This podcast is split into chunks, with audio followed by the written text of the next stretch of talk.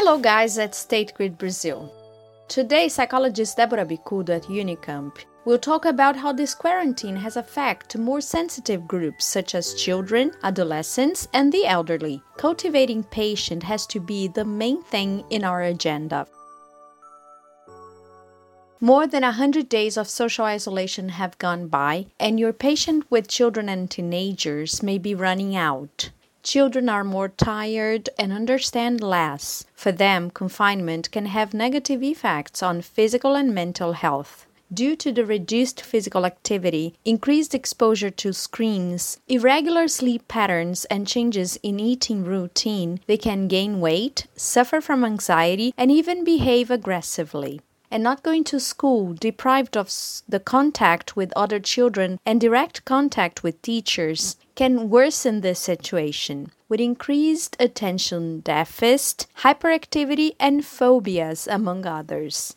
To protect them, it's essential to establish a routine of activities. Without a routine, they feel lost and insecure. And it doesn't have to be strict, it, it's important to include creativity. For example, we can involve children in household chores. It may be a bit of extra work for adults, but children learn, have fun, and contribute to taking care of their home, everyone's responsibility. Now it's an appropriate time to teach children how to deal with limits and frustration. It is to say, we can't do everything we want or list priorities. We can't do everything we want, but we can do some important and possible things.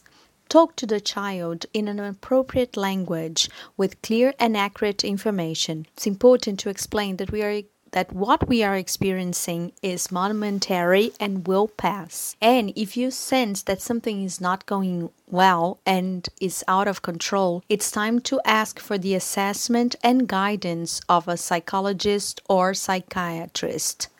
Adolescents, on the other hand, are in the process of building their identity and socializing, and in a normal situation, they are already relatively independent from their parents. But suddenly, they are forced to be confined with their parents, and many conflicts can arise. You must listen to them, respect their individuality, and sincerely understand that it's not easy for them either. It's very important not to burden them with school and productivity demands, and to consider that they're also facing fears about being infected or losing their loved ones. In addition, they may also be concerned about family financial losses imposed by the current socioeconomic situation. But remember that if necessary, you should always seek professional help.